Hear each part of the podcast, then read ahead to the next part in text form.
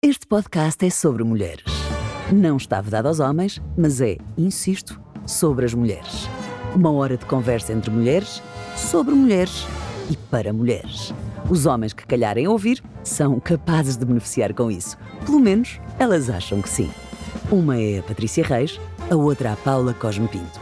E este podcast chama-se Um Género de Conversa.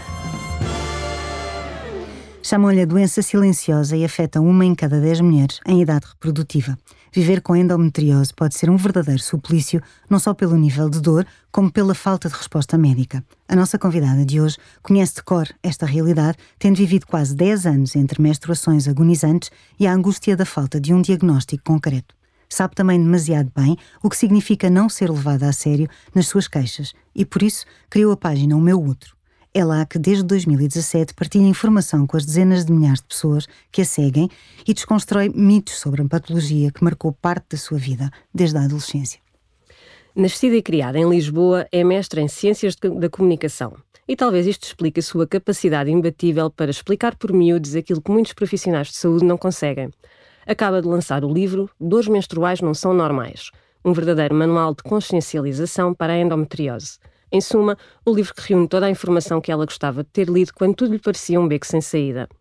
Freelancer em criação de conteúdos e gestão de redes sociais, é também uma provocadora nata, tendo publicado em 2020 o Ilustrário do Amor Próprio, obra que reúne 69 expressões de masturbação feminina ilustradas por 69 artistas em Portugal.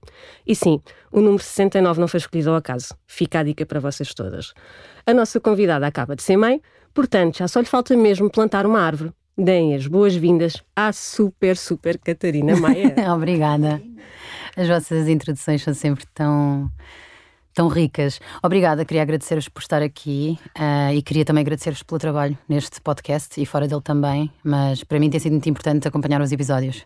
Ai, que bom. é mesmo uma honra acrescida estar aqui. Ah, não, não, olha, nós agradecemos é tu teres conseguido, no meio disto do que é ter um bebê de sete meses em casa, arranjares aqui disponibilidade para vires ter connosco.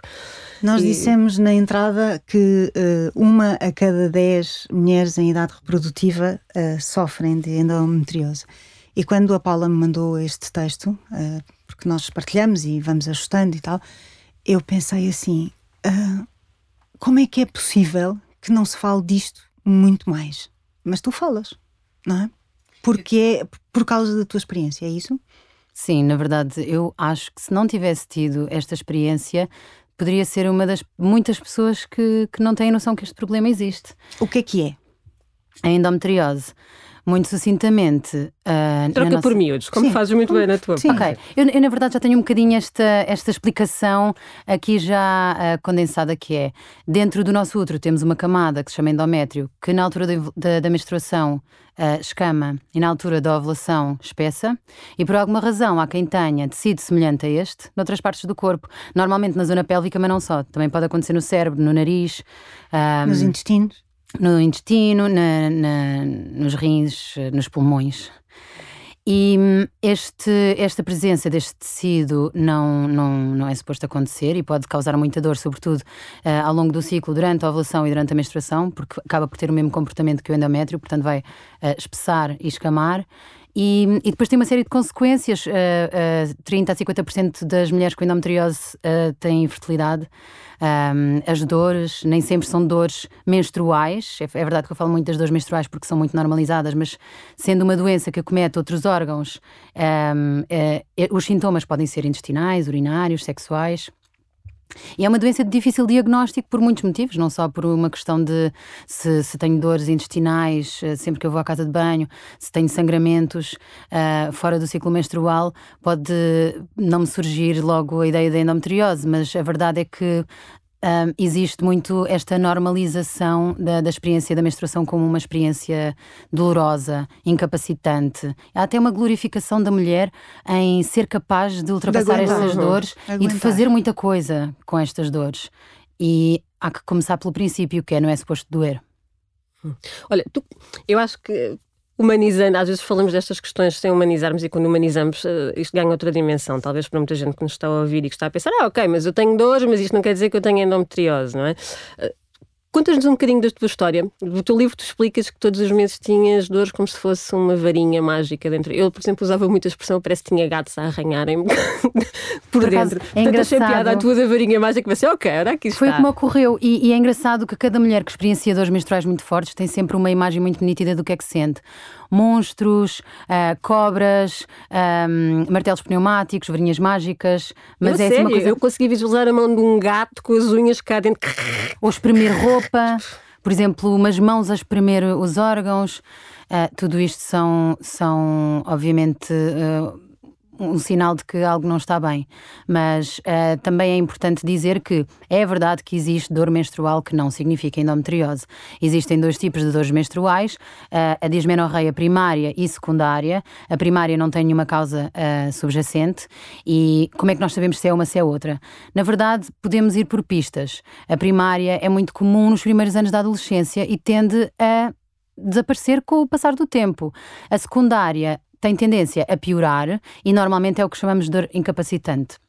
Sendo que também há quem tenha endometriose e não tenha dores menstruais Pode fortes. Pode ser assintomático, não? Pode ser assintomática até. Ou seja, não temos dores menstruais nem temos qualquer outro tipo de sintoma. Um, e o que é importante aqui é reunir uma série de pistas que, juntamente com exames, com a nossa história, com os nossos sintomas, sugerem que temos endometriose. Muitas vezes pode até nem ser vista uh, em exames de imagem, mas temos essa suspeita, portanto vamos tratar estes sintomas como tal. No teu caso, por exemplo, como é que tu como é que lá chegaste, ou seja, daquilo Porque que eu li é uma via sacra de dor e de consultas e, e Sim, eu tinha muitas dores, mas a minha mãe também tinha muitas dores. Isto também é clássico em quem tem endometriose ou dores menstruais. Uh, e hum, na verdade, eu demorei até questionar o meu médico sobre estas dores porque eu achava que, que, eram normais. Eu tinha colegas que também sofriam com, com dores semelhantes. Mas quando eu comecei a achar que era um bocado estranho, o médico insistia para eu tomar a pílula, mas eu não queria tomar a pílula porque, sei lá, a minha mãe também me punha um bocado a ideia na cabeça de que a pílula podia fazer mal, porque no tempo da. A minha mãe é de, dos anos 50, no tempo dela a pílula também era uma coisa diferente. Mas eu não queria estar a tomar a pílula sem compreender porque é que eu estava a ter aquelas dores. Será que eu não conseguia geri-las também como as outras mulheres? Ou alguma coisa de errada que eu tivesse a fazer. E o médico, na verdade, sugeriu-me um, beber mais água, comer mais verduras, fazer mais exercício. E eu, nem no pico da, da, da minha vida mais saudável, senti um alívio nessas dores. E, e, e o problema continuava a adensar-se. E, e, e, eu conhecia a endometriose, conheci talvez, sei lá, pelos 18 anos, porque a minha prima no Brasil, ela tem endometriose, teve consequências bastante graves da doença, inclusivamente teve de tirar parte do intestino, mas durante todo esse processo eu sabia que eu tinha uma coisa em comum com ela, que era as dores menstruais, portanto eu percebi, ok, isto não deve ser normal.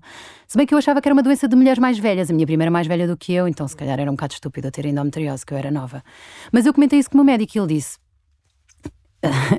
ele disse que, opá, por amor de Deus, claro que não tem endometriose. Se tivesse, isto era o crivo dele, se eu tivesse endometriose, eu não tolerava o exame de toque. Hum. O que é parcialmente verdade em alguns casos. Agora, se eu tenho lesões de endometriose, por exemplo, nos pulmões, não é o meu caso. Claro que no exame de toque eu não vou sentir qualquer tipo de dor. Um, e então ficámos assim. Eu, entretanto, também tomei a pílula durante algum tempo e de facto foi uma maravilha, porque deixei de ter dores. Elas aos poucos começaram a voltar e eu pensei: ai meu Deus, ok, cá vem este problema novamente um, mostrar-me que alguma coisa não está bem. Deixei de tomar a pílula, um, voltei a ter dores agonizantes. E... Quando falamos, ou seja, eu acho que também é preciso nós explicarmos isto. Quando falamos de dores incapacitantes, são mesmo incapacitantes, certo? Sim, são mesmo incapacitantes, de não me conseguir levantar, não. Acho que as pessoas tendem a dizer, ah, não, as mulheres são exageradas e é uma agora como com esta história da licença menstrual, já lá iremos. Sim, já lá iremos. sim, sim, isso também é um tema relevante. Não, eu não percebo porque é que as pessoas dizem que as mulheres são exageradas, porque porque é que alguém ia inventar? Não é? Porque é que eu ia inventar? Eu não sou estúpida se a dor não me permite levantar-me, se eu tenho vômitos ou dores de cabeça, se, se me faz sofrer, então ela existe e ela é real. E hum, uma coisa que eu sinto muito quando, quando tenho dores de período, eu sempre pensei, pá, isto deve ser como as dores de parto. Eu tinha uma curiosidade enorme em sentir as dores de parto e senti. E são iguais. Uh, uh, na minha uh, experiência, okay. a certa altura, as dores de parto tornaram-se muito mais intensas. Mas tenho muitas mulheres que me dizem que as dores de parto não foram em nada o nível que sentem de dores menstruais. E é claro que aqui também temos que compreender que tudo é relativo. Pois, Há pessoas que sofrem menos durante claro, o parto porque têm claro, menos dor, claro. um, mas... Mas a endometriose mas também é altera-te a tua percepção da dor. Certo? Existe um ciclo, isto explicado psicologicamente, a partir do momento em que nós começamos a experienciar dor crónica, ou seja, dor durante mais de seis meses, a certa altura, psicologicamente, a nossa percepção de dor tem tendência também a aumentar. Não significa que a dor aumente por si só, uh, e, e acaba por gerar-se um ciclo de maior dor, maior percepção da dor e e pronto, e por isso. E às tantas já não pensas em mais nada, porque é. E às tantas é só tens. Afeta a tua é? saúde mental. Claro, não é? Tenho afeta. uma amiga que esteve anos a ah, é da ciática, é disto, é daquilo, e ninguém conseguia dizer não, ah, ok, vamos aqui olhar para o problema E era real. endometriose. E era endometriose. E demorou anos até, e, e, obviamente com uma depressão em cima já, porque tinha dor constante. E Era- porque isto, para além de, obviamente, a tortura que é sentir dor constante, e isso pode acontecer também em muitos casos, ah, isto afeta várias áreas da nossa vida, não é? Ah, ah, o trabalho, as relações afetivas, até as amizades, não poder participar num determinado evento que eu gostava muito de ir, porque estou com dores. Mesmo em termos da tua vida sexual. Sim, exatamente. E, e isso da vida sexual também tem muito que se lhe diga, porque não é só o facto da, da dor no sexo em si que é desconfortável, é o como é que eu me comporto perante a minha vida sexual a partir daí. Eu começo a criar medo. Mas eu também não quero, isto acontece muito, infelizmente, eu não quero falhar ao compromisso com o meu parceiro de não. De não ser uma parceira sexual adequada, portanto, se calhar vou, vou calar forçar, e comer, vou não é? forçar, e isto acontece muito também. E eu lia na tua página que há médicos, tinhas relatos de, de mulheres que te escreviam que lhe diziam isso é falta de uso. Sim, Isto é, isto- não só o, res- o desrespeito, que é alguém Sim. colocar isto nestes termos, como a irresponsabilidade, que é dizer isto a uma paciente. Infelizmente é muito frequente, o que eu acho mesmo chocante. Não só dizem isso quando fazem exames, por exemplo, ecografia eh, endovaginal, não é? que tem que se inserir uma sonda na vagina e as mulheres queixam-se, muitas vezes até nem é por endometriose, pode ser por outros problemas, que existem vários, e dizem isso, ah, ou também dizerem que, opá, eu sei que tem dor, mas tem que tem que, tem que continuar a ter relações sexuais. Houve médicos até, isto relatos que me chegaram, que disseram quanto mais tiveres relações sexuais, se calhar menos, Menos dor, dor. acabas por ter.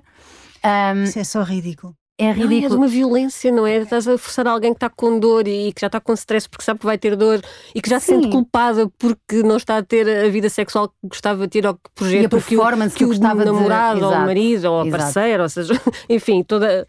Isto mostra É um muito a importância que nós estamos a ter é? ali naquele momento, perante aquele médico, porque é um bocado do género, pá, olha, esquece e continua. Não, não és tu que importas aqui. O que importa é, sei lá, algo maior. Por exemplo, mulheres que estão a tentar engravidar. Há mulheres que não, devem tentar engravidar na ovulação, mas têm dores de tal ordem que não conseguem ter relações sexuais e os médicos dizem, pá, mas beba álcool. Isto Ai, é muito Beba álcool. Relaxe. O Epá, eu médico penso- diz isso, o médico. Sim, sim, eu vou partilhando muitas vezes eh, este tipo de, de comentários porque, porque é mesmo flagrante e é muito comum. E de certeza que estes médicos, cada um deles diz isto várias vezes: beba álcool ou acenda umas velinhas. Pronto, que eu percebo que a intenção é querida, mas o problema não é ali.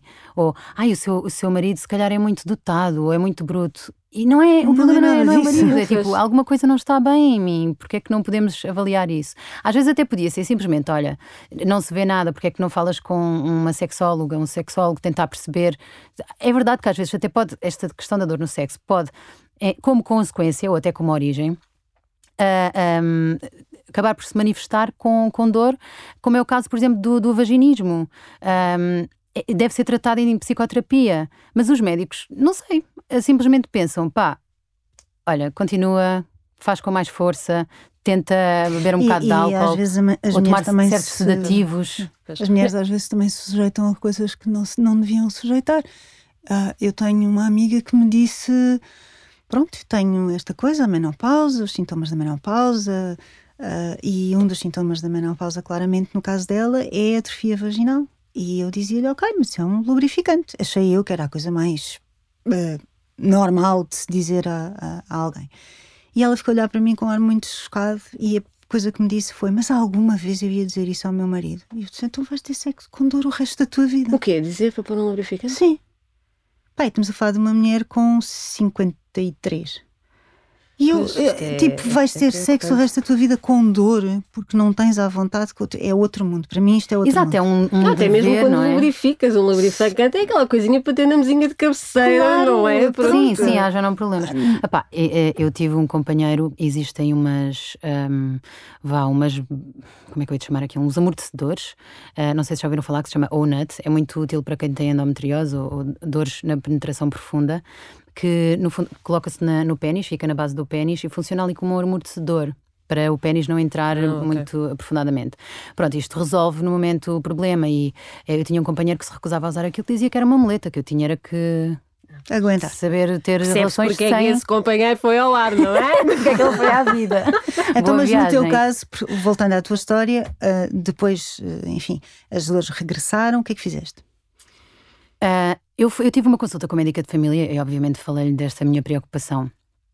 E já sabia que provavelmente a resposta ia ser o que foi, que foi, ah, claro que não é endometriose. Eu, nesta altura, tinha já também bastantes sintomas intestinais, em que aleatoriamente a minha barriga começava a inchar. Eu começava a sentir dores como se fosse ter o período, mas tinha também tonturas, náuseas, era assim uma experiência muito estranha. Isto aconteceu com, algumas, com alguma frequência, eu fui ao hospital, inclusivamente. Pronto, e esta médica disse-me que provavelmente eram parasitas e, e que não seria certamente endometriose.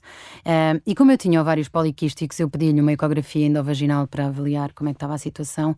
E aí eu descobri que existia a Associação Portuguesa de Apoio a Mulheres com Endometriose, Mulher Endo, e contactei-as no sentido de perceber, ok, eu tenho esta prescrição para um exame, como é que eu posso perceber se tenho endometriose? Que eu sabia que um dos exames era este. E aí fui encaminhada para um, para um médico especialista, fiz a ecografia endovaginal e fiz a ressonância magnética. Pronto, e aí tive a minha resposta. E fez tudo muito mais sentido. Que idade é que tinhas? 25. Pai, nunca sei muito bem se 25 ou 26, mas acho que foi 25. Pronto, mas são anos e anos de dor. E, e na altura, na verdade, eh, o que aconteceu foi que eu entrei em choque e pensei, eu não vou conseguir ter filhos. E eu estava com a minha mãe no momento em que tive eh, o diagnóstico. E, e eu tinha lido muita coisa online, mas coisas assim muito confusas. Eu só via a endometriose associada à infertilidade. Tudo o que eu encontrava sobre a endometriose na internet era em fóruns de mães que estavam a fazer FIVs e etc. Mães, pronto, mulheres, não é?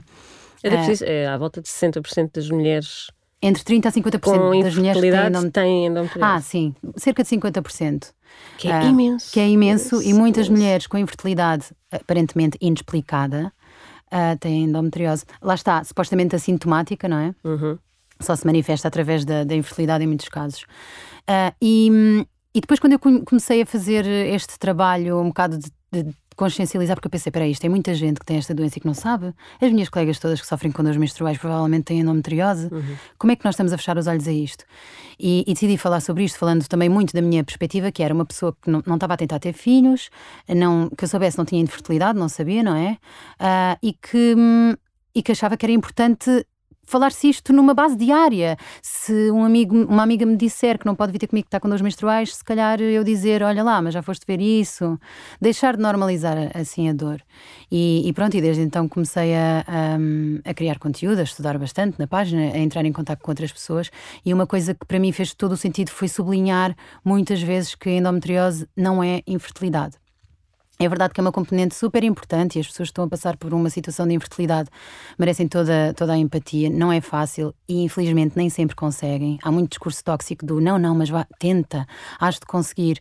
Um, e, e às vezes são anos e anos, não é? Hormonalmente aquilo também é muito agressivo. Financeiramente também é muito Ah, agressivo. E para a, próxima, para a própria relação do Não, casal. e às tantas, não vou fazer publicidade. Nós somos muito fãs. É, és tu e é a Patrícia Lemos. Eu falo com Patrícia muito não sobre é? estes assuntos. Que é realmente a questão da literacia de corpo. Mais facilmente se encaminha alguém para um daqueles tratamentos violentíssimos do que vamos lá parar e vamos olhar para esta pessoa perceber. como uma um ser individual e o corpo que é exclusivo e o que é que se passa hormonalmente e as temperaturas, etc. Que a Patrícia faz isto.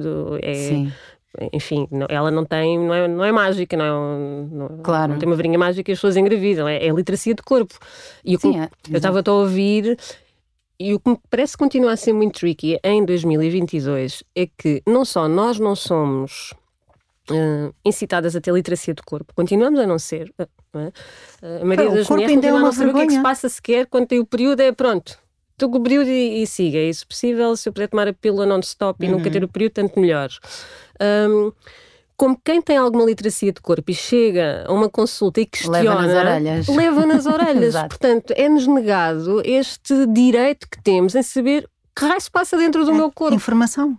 Direito à informação. Sabem que uh, esta. Uh, eu sinto que se está a falar cada vez mais sobre endometriose, o facto da Anitta também ter revelado que tem endometriose e ter tido uma luta. E a Anitta, uhum. pronto, não é? São é de certeza de que tem acesso, sim. tem milhões de seguidores e também tem muito acesso a, a, tratamentos. Ela finalmente, finalmente descobriu, ainda bem que veio a público a contar. Agora, a resposta que os médicos dão às mulheres que pensam: peraí, eu tenho os mesmos sintomas que ela, será que eu tenho endometriose? A resposta que eles dão é: olha, agora toda a gente quer ter endometriose. É a doença da moda, não aguenta esta expressão. Ai, se a Anitta tem, também. também pá, ninguém quer ter endometriose. Se as pessoas têm a suspeita de que têm endometriose, é porque. Qualquer coisa se passa que não com é alguma bom. coisa, exato. Claro. Olha, e tratamentos? Passando aqui, tu descobriste, chegaste a esse, esse diagnóstico, tinhas endometriose, e o que é que se faz quando se tem um diagnóstico destes?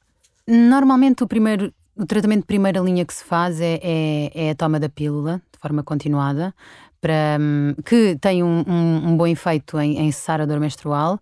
Não existe, tomando a pílula continuada, não existe hemorragia de privação, o que muitas vezes também causa dor às mulheres com endometriose. Uh, infelizmente, esta não é uma solução para todas. Algumas estão a tentar engravidar, outras têm uh, efeitos muito adversos da pílula. E, e, nesse caso podem-se considerar alternativas e, e, acaba por ser um bocadinho uma escadinha em termos medicamentosos até à cirurgia.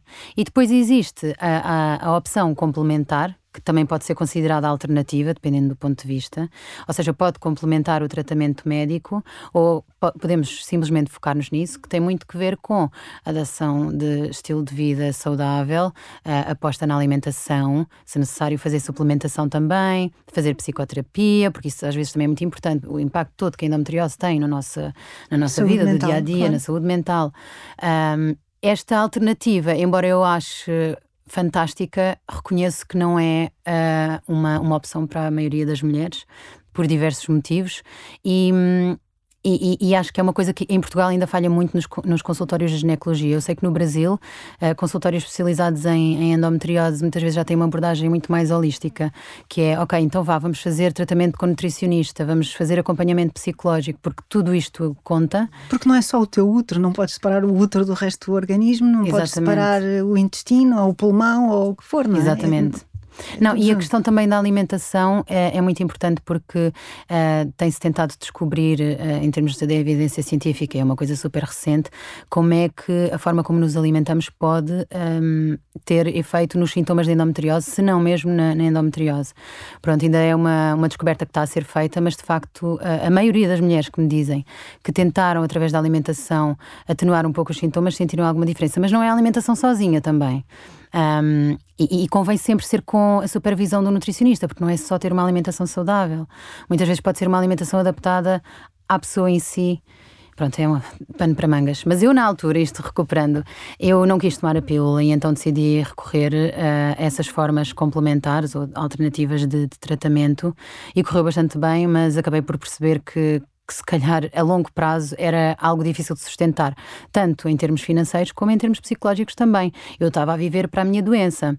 E hum, achei que era importante as pessoas saberem que existia esta alternativa e que ela podia funcionar, mas depois pensei, ah meu Deus, mas nem toda a gente consegue ter acesso a isto e nem toda a gente tem esta capacidade, uh, esta disponibilidade, quero dizer, uh, mental, emocional para estar a fazer exercício todos os dias, fazer yoga, psicoterapia, alimentação, suplementos. E capacidade financeira. Sim, financeira é a primeira. Eu, eu achei muito interessante um post que tu fizeste que é quanto custa ter endometriose?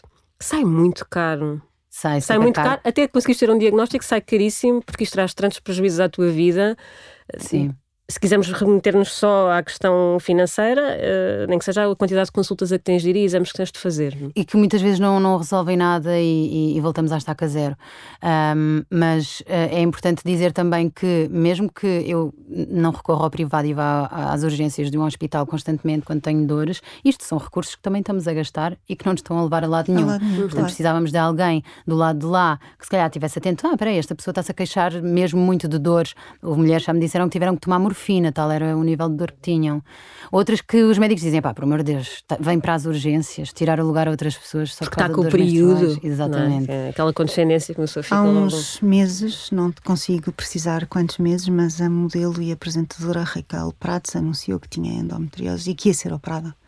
Um, e, e em vários, em vários posts dela, uh, ela afirmava que uh, levou anos para conseguir ter um diagnóstico uh, concreto, que a afetou psicologicamente muitíssimo e que não compreendia como é que os médicos não, não tinham formação para falar com as pessoas. É. E, e, às vezes penso, ser um médico de família é também ser um psicólogo, não é? Uhum. A, a, a capacidade que tu tens e a disponibilidade que tu tens para falar com a pessoa que está à tua frente e perceber quem é que está à tua frente. Não é, olhe, faça assim, ou descartar, porque não, agora toda a gente tem a mania que tem isto. Sim, isso é psicológico. Percebes? É psicológico. Uh, no teu caso, precisaste de apoio? Apoio psicológico? Uh, sim, indiretamente sim. Não foi nada que o médico me tenha. Uh, me tenha sugerido. encaminhado e sugerido fazer, mas eu comecei a, a, sofrer muito por antecipação com a ideia de que podia não ser mãe, entre outras coisas. Uh, e isto era, era mesmo um tema difícil para mim.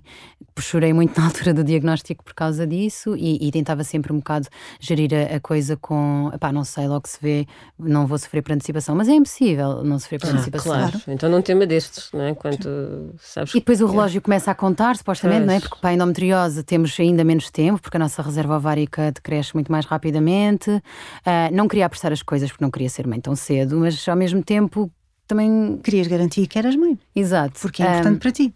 Exatamente. Uh, existe até uh, um, um, conceito definido que é a infertilidade antecipada ou qualquer coisa assim, que é muitas vezes as pessoas nem são inférteis, mas a ideia de que podem ser inférteis acaba por ter um impacto psicológico semelhante vá, quase, à, à infertilidade.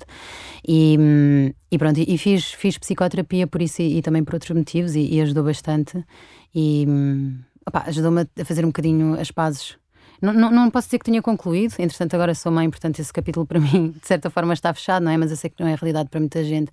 E quando eu soube que estava grávida, senti muito. Hum, senti alguma dificuldade em comunicar isso às pessoas que me seguiam, porque eu sei que muitas delas lidavam com a infertilidade e com inúmeros testes negativos um, e com inúmeras fertilizações in vitro e dinheiro despendido, e de repente eh, eu estou ali grávida e eu pensei isto vai ser tão triggering para as pessoas. Porque e foi? Próprio... Epá, eu não tive esse tipo de reação, mas eu, quando partilhei até no meu Instagram, disse que okay, eu, eu compreendo que as pessoas queiram acompanhar menos o meu trabalho, vou tentar não fazer disto uh, um show-off de sou mãe, mas invariavelmente eu tenho de falar sobre gravidez, porque faz parte de mim, faz parte do meu trabalho, faz parte também da questão da endometriose. Quer dizer, ok, malta, mas nem toda a gente com endometriose é infértil. E é, eu... é importante também deixar essa mensagem, que é uma mensagem de esperança, se calhar, para muitas pessoas que acabaram de receber um diagnóstico Exato. e que estão a viver aquilo que tu viveste, que é um, um eu acredito que seja um desespero também se Sim, a dúvida, eu sempre quis é? ser mãe se de repente percebesse que tinha ali a possibilidade de, de nunca conseguir nunca conseguir para mim seria um sofrimento houve houve quem me dissesse eu tive duas pessoas que vieram falar comigo a dizer olha quando não, não tinham sido elas próprias, ou uma delas não tinha sido ela própria, tinha sido uma amiga que tinha sido diagnosticada com endometriose e o médico disse: Olha, você nunca vai engravidar na vida. Isto acontece imenso, o que não faz sentido nenhum você nunca vai engravidar. Mas ela é pensou. Como é que se diz isto? Não é? Não sei. Isto é... Mas é, olha, tens esta doença e querias ser mãe? Uh, tchau, Caput. podes dizer adeus a essa possibilidade. Isto, como diria uma amiga nossa que já passou por aqui, mas um pano encharcado na tromba, não é? Alguém que diz isto assim, Exato. um pano encharcado. É, é muito duro. Uh, e, e, e, não só pelos motivos que, no, que nós já abordámos aqui, mas neste caso concreto, a rapariga pensou: ok, então não preciso usar contracepção. E engravidou. E não queria ser mãe naquele momento. Ah, e a história segue assim: não estavam à espera daquilo, uh, o rapaz não estava preparado, separaram-se. Okay. Depois acabaram por se juntar e correu tudo bem, uhum. mas estas situações também acontecem. É verdade que não são, não são uh, o, o que mais costuma acontecer, mas um, nem sempre a endometriose é, é infertilidade, muitas vezes é, e, e, e é importante que se uh, perceba se é a causa da infertilidade, é a endometriose, o quanto antes tratá-la e às vezes operá-la. Por vezes só depois de uma cirurgia que é possível. Pois, porque a cirurgia pode ser uma das respostas pode à endometriose. Exatamente. E como é que isto, eu não faço mesmo ideia, pergunta de leiga, em termos de comparticipação, em que ponto é que estamos, em ponto de listas de espera? Estamos num, num, ponto terrível, porque, hum, por exemplo, existe uma pílula que é mais eh, recomendada para a endometriose, se bem que muitas pílulas podem ser tomadas, mas esta em específico, que custa 50 euros, uma cartela de um mês. E não é comparticipada. E não é comparticipada. E eu falei disso aqui, para aí há um ano, num post, a falar sobre os custos da endometriose, eu até trouxe a cábula com os números. Um, mas esta, esta pílula, eu, eu chamei a atenção para o facto de não ser comparticipada e ser a única no mercado, e alguém disse, não, não, já há outra, finalmente, custa 25 euros. Ah, pá, continua. Eu, pá, 25 euros não é. Pá, por mês. Para o orçamento de muita gente, 25 euros é, é imenso. Não faz sentido nenhum. Uh, existe no, no Sistema Nacional de Saúde a possibilidade de fazermos cirurgia. As listas de espera são enormes e foram atrasadas por causa da, da questão toda da pandémica. Pandemia, claro. Eu não tenho a certeza neste momento qual é que será o tempo de espera, mas eu acredito que possa ascender aos dois anos ou mais. E às vezes estamos a falar de pessoas que têm a bexiga, o intestino, uh, os rins, uh, tudo acometido, e, e, e, aqui um ponto muito sensível, que há pessoas que começam mesmo a ter um, é, ideação suicida porque já não se vêem capazes de aguentar mais tempo com aquela dor. Pronto, aqui também, obviamente, estamos a falar de casos muito, muito graves da doença e dos sintomas, não é a realidade de toda a gente, mas uh, é, é uma realidade que passa muito despercebida. Pois, e viver com dor. Eu, eu tenho um amigo que tem dor crónica e que no outro dia me dizia: Eu não tenho medo da morte, eu tenho medo é do resto da vida, porque já não aguento estas dores. É terrível, é Ai, terrível, isto é terrível. É terrível.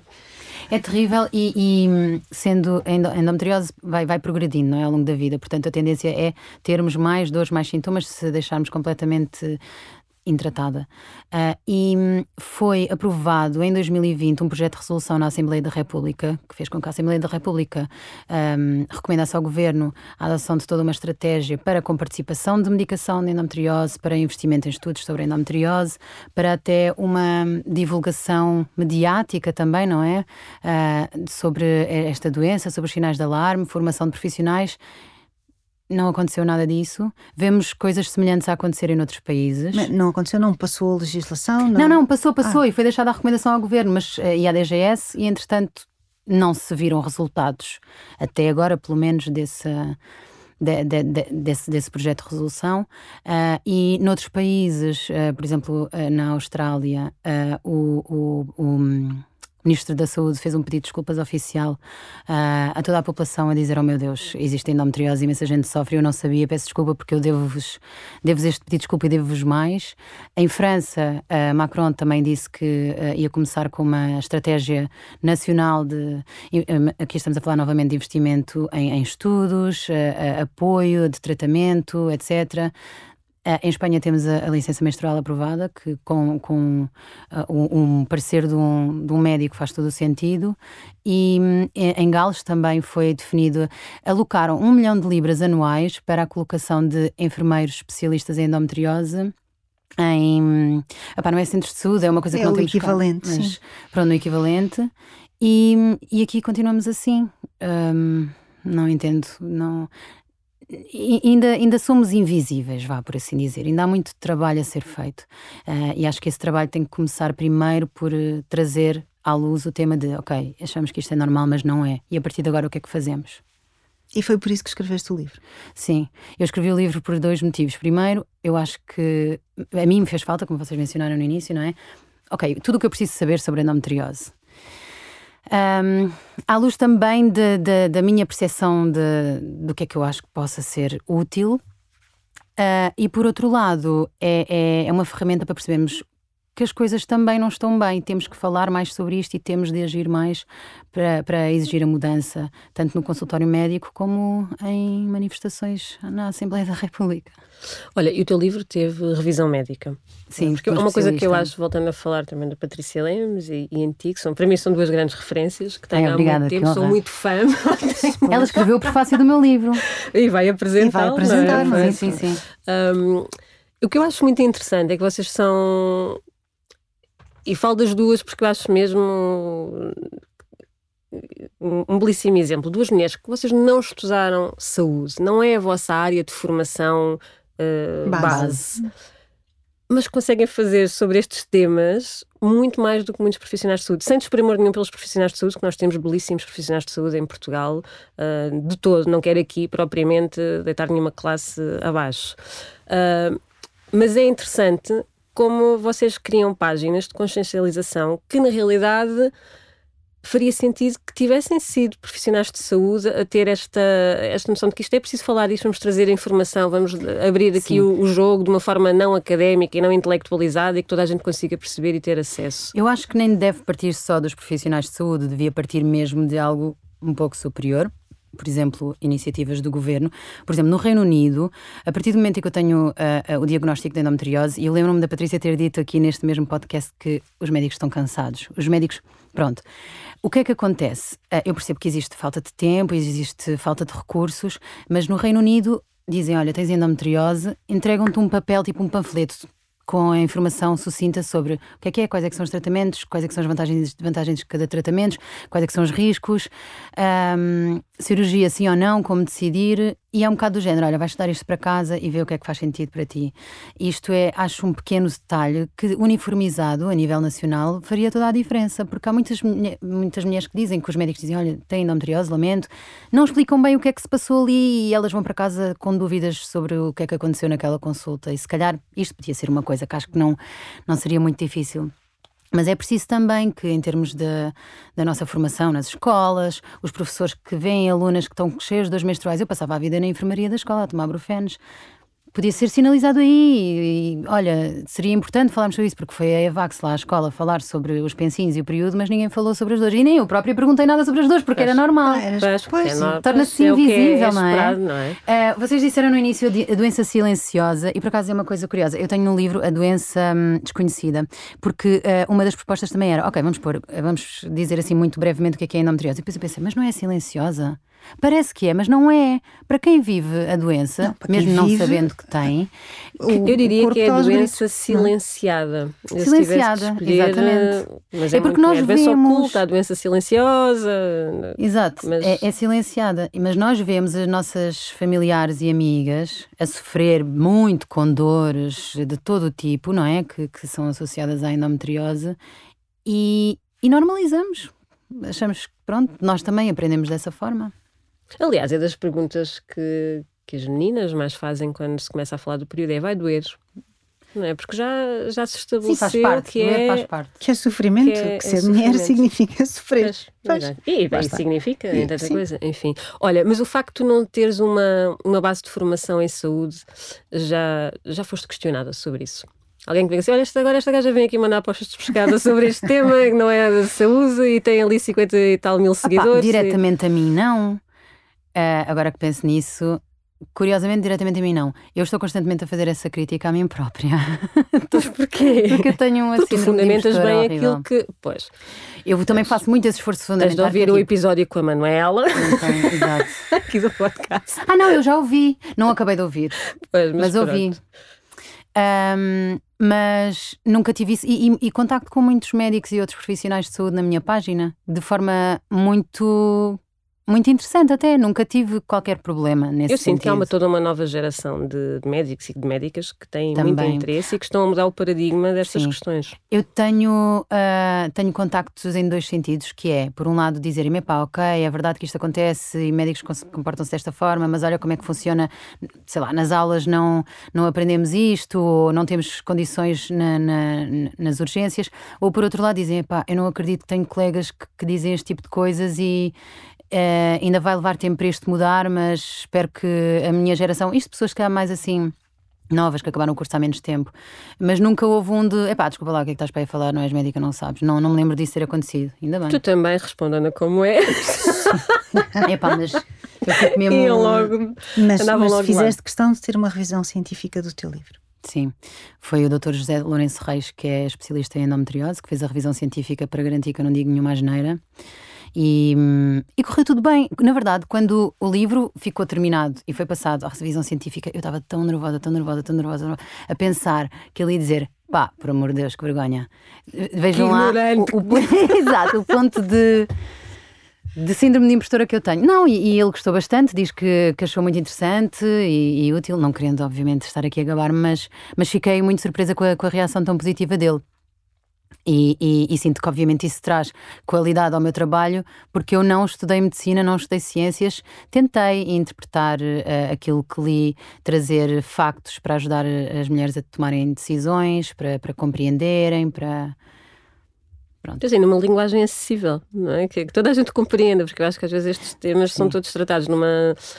Então, uma linguagem tão para médico que depois os pacientes Sim. simplesmente não, não entendem. E tu criaste a, a, página em 2017. O que é que te levou à criação da página? Foi a altura do diagnóstico, quando eu percebi que. Não se falava disto. Não... Eu, eu senti-me, sei lá, no meio quase de um filme tipo: ai meu Deus, a minha vida está-se a desmoronar, eu não vou ter filhos, vou sofrer com dores para o resto da minha vida, não existe cura para esta doença, os tratamentos têm todos desvantagens que não me agradam. Um, como é que como é que não se está a falar disto? Uh, em, muitas, em muitas coisas, a endometriose pode ser comparada a doenças como, por exemplo, a, dia a diabetes, até pela sua prevalência, e toda a gente sabe o que é, que é diabetes, diabetes existem uh, apoios, existe comparticipação, na endometriose ninguém, ninguém quer saber. Há muita gente que não sabe o que é diabetes. Acredita em mim. Há muita gente. Ok, mas é uma palavra que vemos com mais frequência, mesmo que depois não saibamos dizer o que Tens informação, é? e se quiseres informação, ela está disponível. E tens institutos dedicados só à diabetes. E à investigação da diabetes. Eu é assim, eu não quero ser tendenciosa, mas, mas vou ser. Vá. Lamento. Vá. Mas eu acho que é. Voltamos àquelas coisas que correm de vez em quando na internet. Que é, se os homens passassem por isto, estando Sim. eles nos maiores órgãos de decisão e de poder, provavelmente claro. tudo isto já estaria muito mais avançado. A questão é que isto é, ou seja, eu, eu fico com essa dúvida se também podia atingir os homens noutras áreas do corpo ou não. Tens de ler o meu livro. Pronto, uh, pronto aqui não, fizemos, não tivemos tempo de fazer o trabalho de casa. Não, não, não, mas olha, claro, achas o livro acabou de ser, mas, mas, mas realmente sendo uma doença que afeta maioritariamente mulheres, entra é mais uma coisa para o grande bolo das coisas que são desvalorizadas, porque invariavelmente as questões que dizem só respeito à vida no feminino são assim enxutadas um bocadinho para, para o lado, como não são tão prioritárias. Claro, não são tão prioritárias para alguns, não é? Fui tendenciosa, mas pronto. É. Sim, mas, mas, mas é um problema de género. É verdade que é um problema não, de é um género. É. E agora, rapidamente, sim, existe endometriose em homens, super raro, e em homens trans também, eh, uhum, uh, não tão sim, raro. Sim, não. Uh, embora mereça uma, uma, uma, perspectiva diferente de endometriose em mulheres, neste caso cis, não é? Porque, pronto, por toda a ação hormonal, depois até da reposição hormonal, mas, mas é um problema de género, claro que é um problema de género. E hum, mesmo que até homens saibam, que de certeza que sabem que as mulheres ou as irmãs ou as primas sofrem com a menstruação, passa-lhes ao lado. E... Hum, por isso é que, por exemplo, Há bocado falavas da licença menstrual e eu gostava muito de saber a tua opinião sobre isso. Acho que é uma discussão muito, muito difícil porque só um dos lados é que tem inside info à séria. E não é só inside info, é inside pain. E é uma parte de um dos lados. Porque também há mulheres é que dizem, ah, por amor de Deus, sim. agora vão pôr sim. essa licença, vá lá, sim, tomem um comprimido. eu acho que se fôssemos perguntar a essas mulheres e começássemos a descascar de onde é que vem esta claro, é mentalidade, é depois, lá está mais uma vez a grande bola de neve é do, da série de preconceitos sobre o que é ser mulher e o que é suposto nós aguentarmos ou não aguentarmos, claro. etc. Uh, eu, eu fiz na altura uma sondagem na minha página para perceber a opinião das pessoas em relação à licença menstrual e, e fico com pena que muita gente disse: ai, desculpa, depois vão-se aproveitar da licença para fazer e acontecer. Epá, primeiro, eu acho que devemos confiar no bom senso das pessoas. Se à partida é uma pessoa que na empresa vai querer aproveitar-se daquilo, também se vai aproveitar tantas outras coisas Exatamente. e isso acabar Sim, por porque um chico esperto ou uma chica esperta é chica esperta em várias Sim, coisas. Exato, vários contextos. Não precisa de uma licença menstrual para Lá se está. armar em chica esperta. Pode acordar e dizer, ai, estou muito mal disposta hoje. No... Pá, não sei. Acho que isso não, não, não é um argumento e dá-me pena que se veja primeiro isso. Eu acho que a licença menstrual pode correr o risco de normalizar a dor menstrual. Portanto, eu acho que o que fazia sentido era ser uh, utilizada em casos de uh, comprovadamente patologias. Problema, ainda também temos de fazer esse caminho. Pois, exato. Os médicos não estão a diagnosticar, mesmo que às vezes as mulheres peçam, tipo, uou, wow, ok, eu acho que tenho isto, pode ver. Eles dizem, encolhem os ombros e dizem, pá, vá lá, claro que não tem. Então acho que estamos aqui um bocadinho assim num, num loop. Olha, eu acho que temos ter como ponto de partida. Há uns tempos via um vídeo no Instagram que mostrava uma experiência que fizeram, acho que foi alguns nos Estados Unidos, em que punham os homens com os elétrodos na... a ter dores menstruais. A ter, para sentirem uma vez na vida como é que era. E a cara deles era priceless, porque realmente ficavam todos como se é isto que vocês sentem. Mas a seguir há uma mulher que experimenta, não sei se vimos o mesmo vídeo, não sei não, se no teu vídeo depois há uma mulher e ela diz, ah, super na boa, o mesmo grau de dor. E eu pensei, isto continua a glorificar a dor dor da mulher. Pois não, Pois, e é pois, lá está. caraças. Mais uma vez, Não é esse o objetivo. não é esse o objetivo. Mas eu acho eh, também, sinceramente, que esse argumento é falacioso, porque todos temos eh, sensibilidades diferentes à dor e, E resistência diferente. resistências claro, diferentes. E, e pá, e de acordo com o que eu li, quanto mais, aquilo que eu estava a dizer antes, quanto mais dor eu tenho, mais sensibilidade e maior percepção de dor Claro. eu vou ter. Porque Portanto, estás em tensão, um já sabes que bocadinho- vais ter, portanto, cada vez a tua Exato. tensão é maior. É. Portanto, supostamente eu não fico mais ahm, resistente à dor. Mas pronto, obviamente cada experiência é uma experiência. Mas eu acho que porém, ah, ah, ah, coitadinhos, os homens não conseguem aguentar aquelas coisas, porque a conclusão é essa, tipo, uou, nós mulheres Ah, mas eu, conseguimos. mas eu- eu- lá está, eu acho que depois podemos tirar várias conclusões. Eu, para mim, a conclusão não era nada, eles não conseguem aguentar. Para mim, era a análise do, ok, quando tu experimentas na primeira pessoa as dores fortes. o tema sobre o qual estamos a falar, provavelmente Claro, a tua a sentida, a perspectiva. empática, a Claro. tua perspectiva sobre Claro. isto será outra. Também isto seria diferente Verdade. se quiséssemos falar do aborto, íamos pelo mesmo caminho, não é? Se também, pronto, enfim, se Sim. todos e todas pudéssemos parir uma criança, engravidar e parir a criança, se calhar esta conversa do aborto seria Claro. totalmente distinta. Claro. Bom, claro, eu agora vou dar um grande desgosto à Paula, que é a minha função. Eu hoje não vou manifestar desgosto, que é só para ser do contra. Vou dizer, pronto, ok, já assumi que sim. Isto é tudo muito rápido, as conversas são muito rápidas porque são boas conversas, não Ai, é? depois estamos a terminar. É, não é? Estás a ver? É, estamos a terminar. Mas olha, não fizemos rubricas. Pronto. E, mas eu acho que aqui merecemos uma dica de amiga. Ah, uma dica de amiga. Pronto, dica, obviamente, é visitar o meu útero. Ponto número um, ir à tua página. Tudo o Seguir que a tu tens lá, tu página. tens para lá anos e anos de informação e, e- e eu acho, eu gosto muito da forma como tu explicas as coisas, porque é super fácil. Qualquer pessoa chega ali e consegue tirar dúvidas e entender é aquela linguagem que, Obrigada. enfim, não é, não é para os especialistas, embora seja muito válida e, e fundamentada. Obviamente, comprar o livro. Ah, é? sim, claro, Dos obviamente. menstruais. Não são normais, Obrigada. Uh, mas queríamos perguntar-te que dicas é que tu deixas para alguém que acaba de. Receber ou que está cheio de dores e não sabe o que é que há de fazer, alguém que acaba de ter o diagnóstico, Eu por acho onde é que- que começa? Eu acho que é mais isso. Eh, eu acredito que muita gente que ouça este podcast fique, ai meu Deus, eu, será que eu tenho isto? Eu agora própria é estou a pensar neste momento, que, eh, pronto, tenho aqui vários. Eu comecei a pensar, estava a ouvir assim, se calhar eu estou com endometriose e não sei, eu não sou hipocondríaca, não entende? é não, não é, mas, mas pronto, não, tenho aqui algumas coisas, acho mesmo que vou marcar consulta. Olha, eu tenho disponibilizada na, na minha página de Instagram, no link, eh, uma lista de especialistas em endometriose. O acesso é completamente gratuito e é uma lista colaborativa feita com eh, sugestões de- de- das pessoas que acompanham o meu trabalho. Algum- alguns médicos não são especialistas, mas são médicos que não descartam os dores menstruais, ou seja, fazem exames e, se for preciso, encaminham. Portanto, eu acho que pode começar por aí. Eh, se por alguma razão alguém acha, será que eu tenho ou será que a minha irmã tem, é consultar um médico desta lista, que, mais uma vez, é, co- é, está em constante atualização e nunca são nomes colocados a pedido dos próprios, pode ser um primeiro passo interessante. Esta é a dica da amiga que eu deixo. Muito Boa. bem. E é uma bela dica. Catarina, muito obrigada. Obrigada, eu, foi uma Mesmo. honra. Foi. Obrigada, bom, fico para cá voltar. bom. E já plantaste a árvore ou não? Lançaste o livro, Olha, tiveste a uma criança e a Eu plantei já várias vezes abacateiros. Eles morreram. Isso agora não Mas eu interessa nada, plantei, mas tu eu interessa, plantaste. Isso agora não exato. interessa nada. Eu, O que eu interessa é o ato de plantar. Exato. Isso Mas é eu também há que de morrer um dia, interessa. não é? Exato, pronto, exato, certeza. exato. Todos vamos Todo- morrer como um diria dia. o outro, não é? Pronto. Então se calhar já fiz tudo. Será que significa também que estou próxima do fim? Ai, Não, sei, significa que podes fazer outra lista. Vá, vamos lá fazer uma lista de coisas novas. agora Exato. fazes outra coisa. Mais um filho, mais um livro, mais uma árvore. Sim, mais ou, um fi- ou um documentário, por exemplo, sobre esta questão. Isso também é muito Ah, enfim, tens eh, várias possibilidades. Vamos Catarina, muito vamos dar-te obrigada. ideias. Ok. Obrigada. Paula, até para a semana. Até para a semana. Um género de conversa.